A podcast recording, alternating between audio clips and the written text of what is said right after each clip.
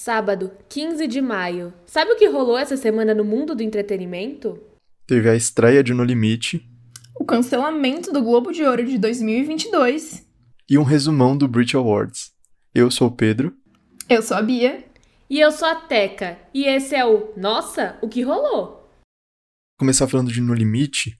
No, na última terça-feira, dia 11, estreou a quinta temporada do No Limite para matar a saudade de uns realities depois do fim do, do Big 21. Desde 2019, quando ainda era apresentado pelo Zeca Camargo, o reality não tinha novas temporadas. E aí a edição de 2021 foi marcada pelos participantes que são todos ex-BBBs, né? Tinha que chamar de algum jeito o público de volta. Os participantes são separados em dois grupos, o Carcará e o Calango, e eles encaram provas principalmente de força e resistência que dão a eles uns mantimentos necessários para sobreviver no meio do nada. Nessa semana, o eliminado foi o participante do, do BBB 18, Mahmoud. A eliminação não é feita por voto popular, como no Big Brother. Os próprios participantes de um dos grupos, é o time que perdeu na né, prova de imunidade, eles devem votar entre si para decidir quem sai do jogo. O programa é apresentado por, pelo André Marques, que apresenta o The Voice Kids, e ele vai ao ar todas as terças, sempre depois da novela Império. Vocês estão assistindo? Vocês estão acompanhando? Sim, é toda terça, então assim, fica bem de boa, sabe?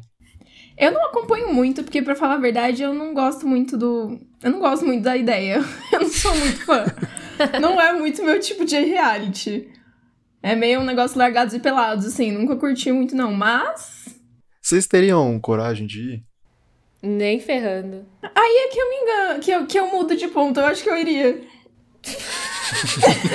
Bia. eu não gosto de assistir, mas eu iria pra participar. Eu gosto dessas coisas que eu tenho que ir.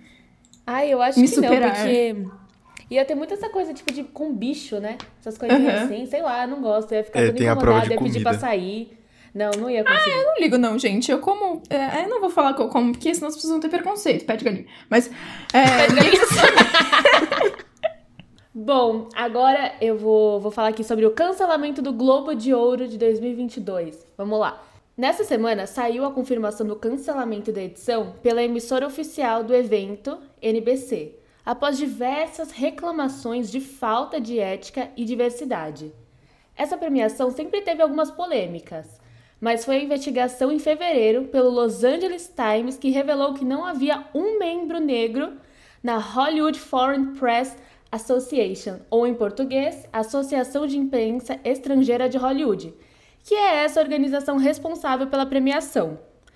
Ainda, o ex-presidente dessa organização chegou a dizer que o Black Lives Matter era um movimento de ódio racista. Olha isso. E os babados não param por aí, calma. Porque ainda saiu. é, é, esse ano tinha saído a lista de indicados e Emily em Paris, uma série bem fraca da Netflix, foi indicada. E todo mundo ficou super confuso. Tipo, não merecia essa indicação, né? E daí foram descobrir que 30 membros do HFPA foram levados a Paris para visitar o set e ainda ganhar acomodações em hotéis chiques. E tudo isso indicou o porquê da indicação da série, né? E ainda não acabou as treta, pessoal. Pera lá. Grandes estúdios como Netflix, Amazon e Warner Media romperam com a premiação até que haja uma maior diversidade. E além disso, atores e atrizes também se manifestaram, como a Scarlett Johansson, que criticou o sexismo e o racismo da organização, e o Tom Cruise, que falou que devolveria seus três troféus. Ou seja, o pau tá quebrando e o Globo de Ouro precisa mudar de atitude.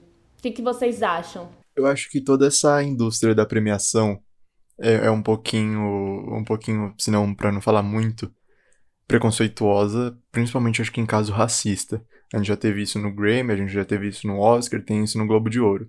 Principalmente porque a gente tá falando de uma questão de imagem, né? T- Tudo isso é, tá muito relacionado à imagem. Mesmo o Grammy, né, que é da música, o artista, ele, ele é, lida muito com a imagem, gente. A Taylor Swift, por exemplo, ganhou o, o, o Brit, que a gente vai falar daqui a pouco, por ser, por revolucionar a indústria, não só pela música, entendeu? Então, assim, eu acho que precisa mudar de atitude. E não só a, a organização né, do Globo de Ouro, mas a academia do Oscar, a academia do Grammy também tinham que rever aí alguns conceitos. Resumando o Brit Awards agora, gente, porque aconteceu nesse último dia 11 de maio. É, o prêmio não foi realizado com máscaras nem distanciamento, mas todos os artistas participantes foram testados no andamento do evento. Agora, em relação às premiações. exceto pela coração de Watermelon Sugar do Harry Styles como música do ano, todas as categorias mistas, como álbum britânico do ano, grupo britânico, artista revelação e grupo internacional, foram vencidas por mulheres. Quem ganhou álbum britânico foi Future Nostalgia, da Dua Lipa. O grupo britânico foi Little Mix, artista revelação Arlo Parks e grupo internacional Haim. Bom, gente, é óbvio que eu vou citar Taylor Swift porque ela ganhou a categoria de ícone global do ano pela influência que ela tem no mercado musical, com dois álbuns extremamente aclamados tanto pelo público quanto pela crítica no último ano, que foram Folklore e Evermore. Eu, particularmente, amo os dois, se me perguntar, não sei escolher. Nas categorias divididas por gênero, foram vencedores Jay Huss, como artista solo britânico masculino, e Dua Lipa na equivalente feminina.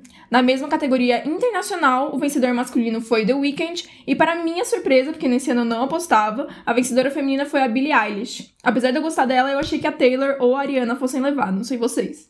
Eu não poderia deixar de citar a presença da Olivia Rodrigo e as suas cartinhas que muito fofas escreveu à mão para cada um dos convidados. E também encantou todo mundo com a sua apresentação de Driver's License com os vocais simplesmente perfeitos. Meu destaque da noite é a Taylor, com certeza. E o look dela simplesmente perfeito, franjinha e batom vermelho, que super me lembra era Red. Espero que seja esse o próximo Taylor's Version, mas eu amo todos, então o que vier, eu tô feliz. E vocês, gente? O que vocês acharam da premiação? Eu acho que a Taylor, com a roupa, com o batom vermelho, tem muito da era Red vindo, mas ao mesmo tempo, por causa de uma foto que ela postou no Twitter e no Instagram, com o filtro e tudo mais, me lembrou a era 1989. Então, se ela quiser, pode lançar os dois álbuns de uma vez, eu não ligo. Entende? Vou ouvir os dois. Tô, eu, tô, eu tô fingindo que são músicas novas, porque eu tô tão ansioso para as gravações. Como se fosse um álbum novo, nunca, nunca ouvi as músicas, então. É porque, não sei vocês, mas eu de verdade dei uma parada de ouvir só porque eu sabia que não tava indo pra ela. eu também, eu parei de ouvir os antigos. Eu tô ouvindo agora do Lover pra frente.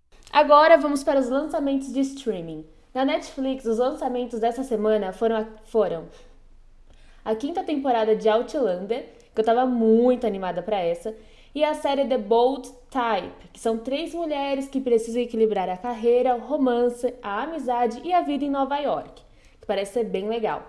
Enquanto na Globoplay, a novidade foi a novela Mulheres Apaixonadas, que não é novidade porque é uma novela antiga, mas né, chegou só agora no catálogo e a minissérie em documentário do caso Evandro, que conta o caso do desaparecimento de um menino no Paraná e toda a investigação que chocou o país nos anos 90.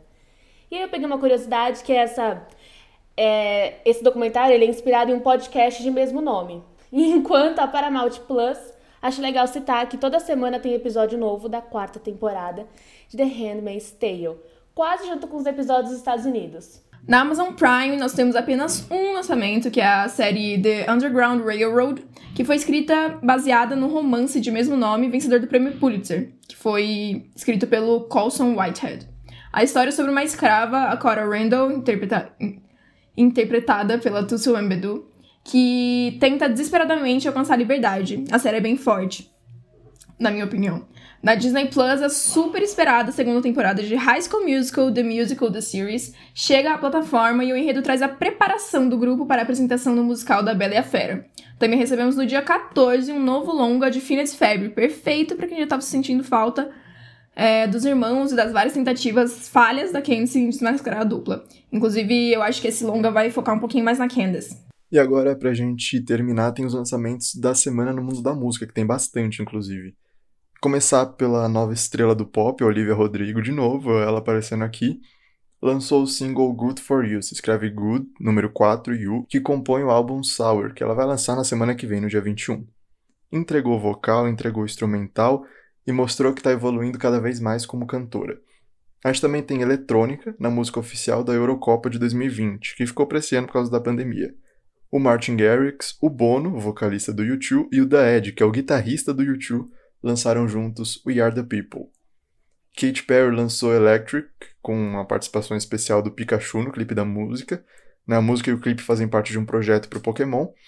E, para finalizar essa parte internacional, a Nicki Minaj se juntou com o Drake e com o Lil Wayne para lançar a Sing Green. No cenário nacional tem música nova do Pedro Sampaio com a Luísa Sonza, atenção. Mumuzinho e Matheus e Cauã lançaram o single Tomara, e o Ferrugem com Felipe Araújo soltaram Eu Mais Você. E foi isso que rolou essa semana. todo sábado tem episódio novo sobre o que rolou na semana no mundo do entretenimento. A gente se vê na próxima. Um beijo e até sábado.